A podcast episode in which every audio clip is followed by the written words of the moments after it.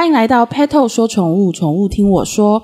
我是最爱毛小孩，也最爱跟兽医师聊天的 Tiffany。有养猫的人应该都知道，猫毛是一种只要猫经过你的衣服，就一定会留下的东西。那长毛猫可能会在特定的季节的时候才会大规模的换毛，可是短毛猫它就是一年四季都掉毛，随时空气里面都在飘着它的毛。不过，不论是长毛猫还是短毛猫，可能都要留意一个特别的现象哦，就是猫咪它会把毛发吃进去身体里面。那因为猫咪每天都会花很多的时间舔毛，所以一定会把身上的毛发顺便一起吞下肚。只是说被吞下去的毛发并不会自己消失，所以猫咪它们就需要定期的吐毛球，或者是借助一些呃产品方法，让毛发从身体里面排出来。那今天这一集，我们就邀请到佑康兽医院的何佳琪兽医师来跟我们聊一聊关于猫咪吐毛球这件事哦。欢迎何医师。嗨，大家好。何医师，我要跟你分享一下，就是我以前在美国念书的时候，然后我们高中就有解剖课，嗯，然后那时候我们就在课堂上一人领到了一只猫的大体。然后我们就是要解剖，很帅吧？嗯、超帅。对，但当时觉得好恐怖哦。对，就觉得猫诶，猫咪诶，就是小猫咪诶，我们怎么可以解剖它？嗯、可是当时因为上课的需要，然后就我永远无法忘记，就是当我把它呃，就是解剖之后，我就在它的胃里发现一坨毛球。嗯，那因为我是从小就是没有养过猫的人，嗯、所以我当时。就很惊讶，我说哇，它的胃里怎么会有一坨毛球？然后老师就说哦，因为猫的习性就是舔毛，是。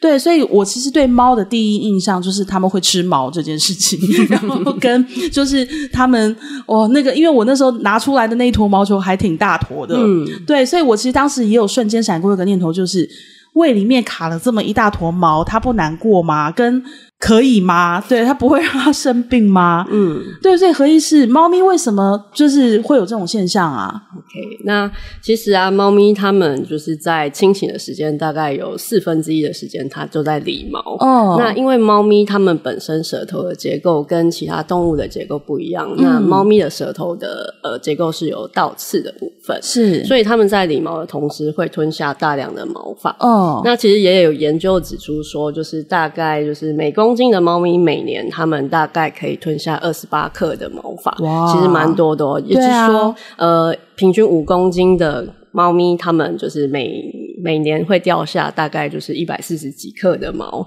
那其中有三分之二都会吃到肚子里面。哇，那这些毛在它们的胃里面。会怎么样？大致上就是他们排毛的方式，就是会借由部分会借由粪便的方式排出体外，嗯、但是有一些部分的毛发他们会比较呃大块，那它可能在胃里面滚动滚动就形成毛球的部分。哦、那这些毛球他们可能会就是定期的，就是呃三不五时的吐一下啊。那呕吐的频率大概每两周到三周，甚至一个月的时间，嗯、他们就会吐出来。嗯、那凸出来之后，它的形态可能像是一些长条形的形态啊，嗯、或者是圆形的形态，这是都是常见的一个状况。嗯嗯，所以猫吐毛是正常的，猫吐毛其实蛮正常的。哦，对，哇。那像如果我这种从来没有养过猫的人，我如果有一天突然养了一只猫，然后看到它吐毛，嗯、我要是不知道这件事的话，我可能真的会吓一跳。对，那基本上的话就是要观察猫咪呕吐的形态。是，就如果说你发现它可能诶突然就是蹲在那边做一个作呕、干呕的状况的时候，哦、你可能就是要注意一下它有没有吐出什么东西来。哦，如果你发现它只是在那边干呕，没有吐出任何东西的时候，你就要注意说。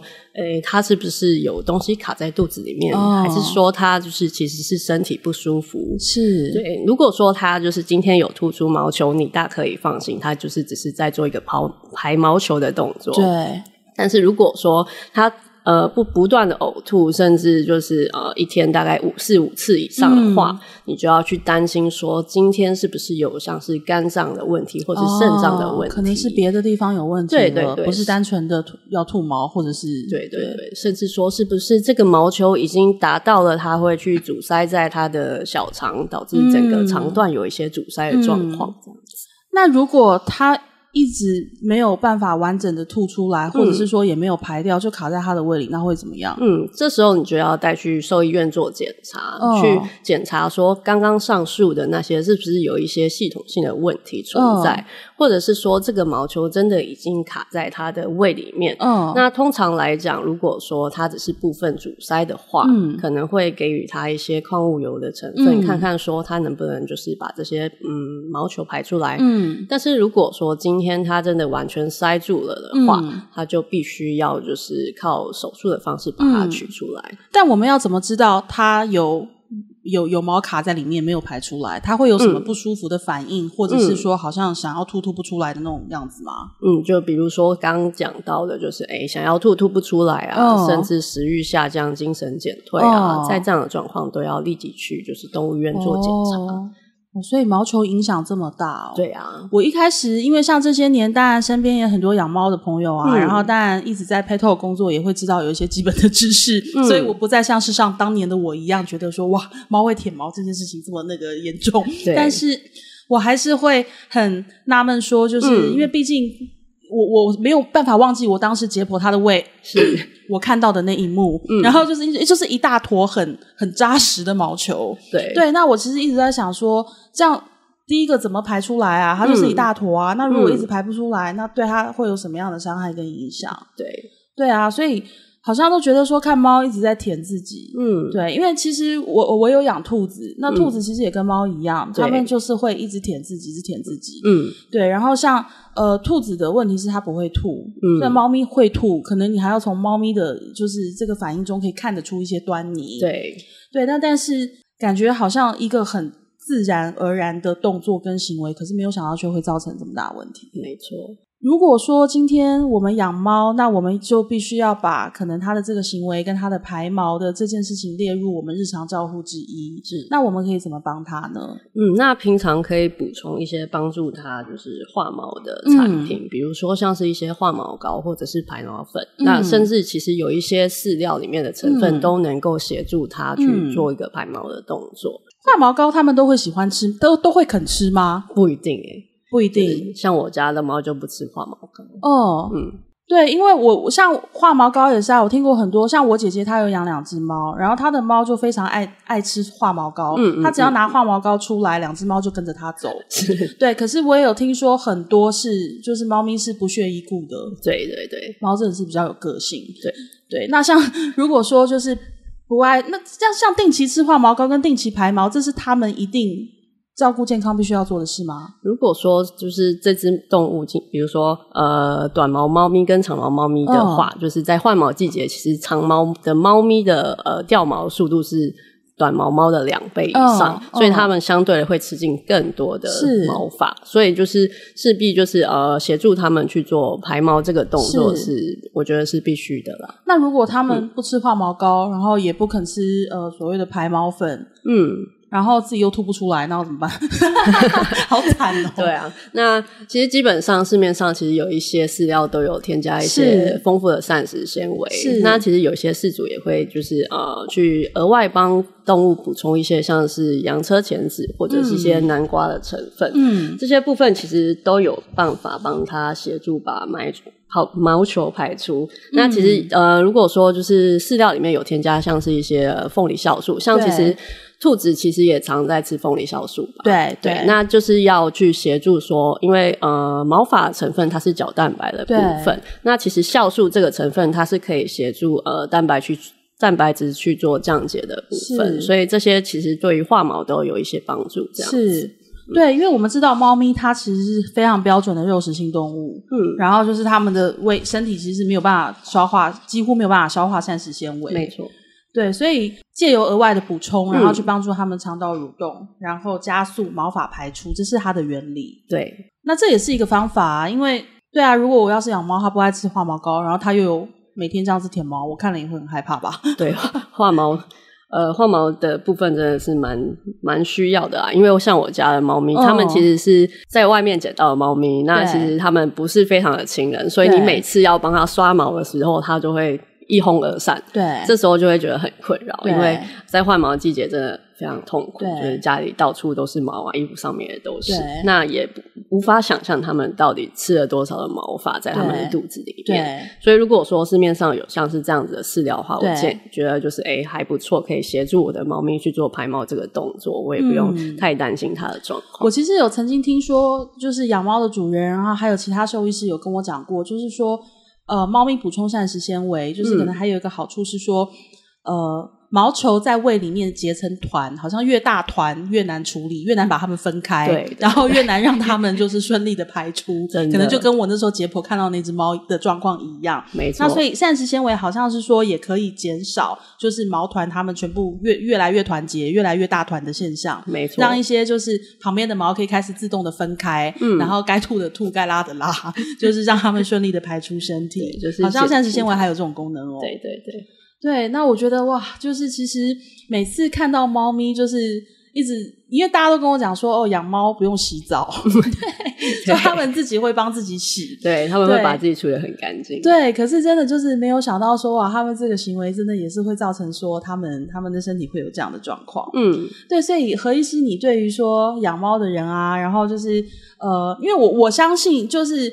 很多的饲主，他不是要故意去忽略他们家的毛小孩生病，嗯、而是说我们不可能天天盯着他看。对，然后毛小孩又不会讲话，他不会说：“哎、欸、妈，我最近胃怪怪的，嗯、或者妈，我最近左脚挺不舒服。”嗯，一定是我们都看到现象、看到症状、看到问题了，嗯、我们才会觉得说：“哎、它，好像跟平常不一样，是不是要看医生？”对，那。针对猫咪，然后说像我们，嗯、因为呕吐这件事情哦，它其实牵扯很广。对、嗯，就像如果说我我如果第一次看到它是吐出一坨毛球，它下次在做这种做呕的动作的时候，我可能就会自动觉得说哦，没问题，它只是要吐毛。对，那可是刚刚何医师又讲到说。也也不一定完全是，嗯，那我们要怎么去界定说，哦、呃，它就是单纯的可能胃里有异物啊，有毛想要吐，嗯、想要吐出来，或者是说它其实已经是有一些不舒服的状况，嗯，要怎么判断？OK，通常我们要去注意猫咪是不是有一些过度理毛的状况。哦，第一个说，比如说它身体有一些过敏的状况啊，或者是有一些外寄生虫寄生在它身上的时候，它就会觉得很痒，就会再更多去。理毛的动作。那第二个是他如果说压力很大的时候，嗯、呃，通常我们可以在临床上看到一些就是诶胯下秃毛的猫咪，那、哦、就是因为经有呃可能生活中有太多的压力，导致它有过度理毛的状况。嗯，对，所以在这样的状况来讲，相对的它就会吞了更多的毛发。是对，那毛发的部分可能会造成刚刚讲的就是呃胃里面的一些异物的阻塞。是对。所以在我们要观察就是猫咪的这件事情的时候，我们就是要去看它的精神状况，嗯，就是比如说，呃，是不是觉得累累的，不想不太想动，嗯，那是不是平常喜欢吃的东西都不愿意去吃，嗯，或者是它肚子是不是很痛？嗯，那甚至是不是有便秘的状况出现？嗯，在这样的状况，就还是要带去动物医院是去做检查。那一般我们会做，就是比如说基础的血检，嗯，去看一下它目前的是不是有一些肝肾功能的问题，嗯，甚至是不是有胰脏炎的状况。嗯，那我们也会去拍摄 X 光的部分。嗯，X 光的部分主要要去看说它的肚子里面是不是有一些阻塞的情形，嗯，还是说它其实有一些肠胃蠕动的问题存在，嗯，这些。都是会造成一些呕吐的部分，这样子。嗯，哇，所以真的养毛孩哦，我们要注意的信息真的很多。有些时候我们都认为说，哦，那是他天性啊，很正常。可是他们可能有些事情真的还是需要人类帮帮忙的。对啊，对，像譬如说化毛膏，我觉得现在的真的很多厂商也很厉害，就是我觉得他们完全就是针对毛小孩可能会出现的状况，然后去做一些预防，或者是从旁帮助。嗯，对，那我觉得。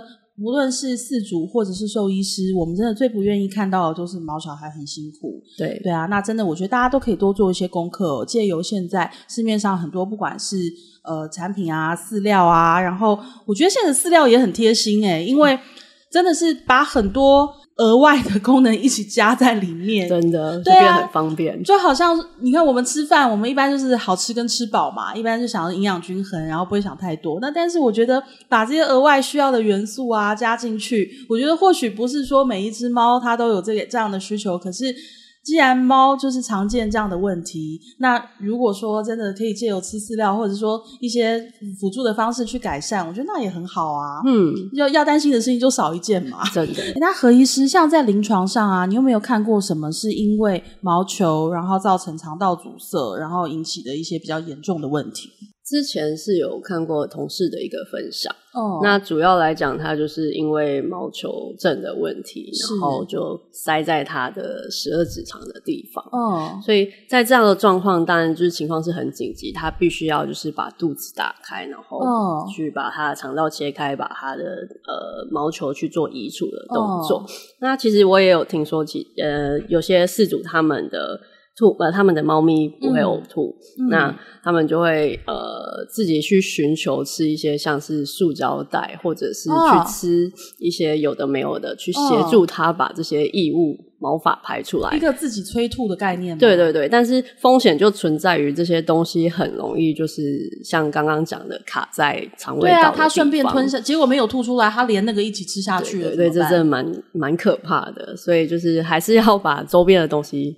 收好，不要让就是猫咪去碰到像是塑胶袋啊，或者是绳之类的产品这样子。哦，对，比如说我们一般想到猫咪吃塑胶袋，或猫咪吃别的东西，什么巧拼啊，嗯、什么地垫之类的、嗯，我们第一个想到的是异食癖。对，所以其实还有这一层的可能，也也有可能会是这样的状况。哦、像野外，他们猫咪其实也没有吃化毛膏啊、哦，也没有说就是有什么排毛的产品。那在他们胃不舒服的时候，他们反而会去吃一些像是呃路边的野草啊，去协助他把就是肚子里面这些呃不好的东西一起排出来。哦，对对对，这也是一个做法。哎，那何医师，如果针对说家里的猫咪经常出现这样的情况，嗯，那你会给饲主什么样的建议？第一个我们会要注意说，它身上是不是有一些体外的寄生虫，比如说跳蚤，oh. Oh. 或者是身上是不是有一些皮肤的疾病。Oh. 如果说是这样的部分的话，通常还是会建议要先去呃帮他做一些除蚤的动作，oh. 或者是去解决说他的就是皮肤的问题，oh. 甚至去减低他的压力的来源。哦，你的意思是说，他因为皮肤不舒服，所以他一直去舔？对对，然后顺便吃进很多毛，没错。哦，对。那另外额外在呃平常的时候，我们可以多多去帮它做梳毛的动作。哦。那短毛猫大概每两天到三天就可以梳毛一次。哦。那长毛猫的话，甚至每天都要去帮它做梳毛梳理的动作。哦。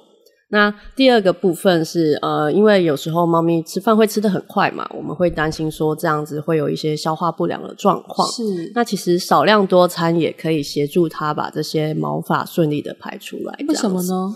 主要来讲是跟它们的肠胃蠕动有关系。哦。呃，因为猫咪它本身的结构跟其他狗狗的结构在于肠道蠕动的一些机制是有一些不一样的。嗯。所以定期呃少量多餐的部分可以去让它的肠道去维持一个比较稳定的蠕动。嗯。让它的蠕动比较顺畅一些些。那这样子这样子的状况，它排毛的动作也可以做的比较顺畅。哦，原来如此。嗯，真的，我们今天照顾一个生命，就是要多做功课。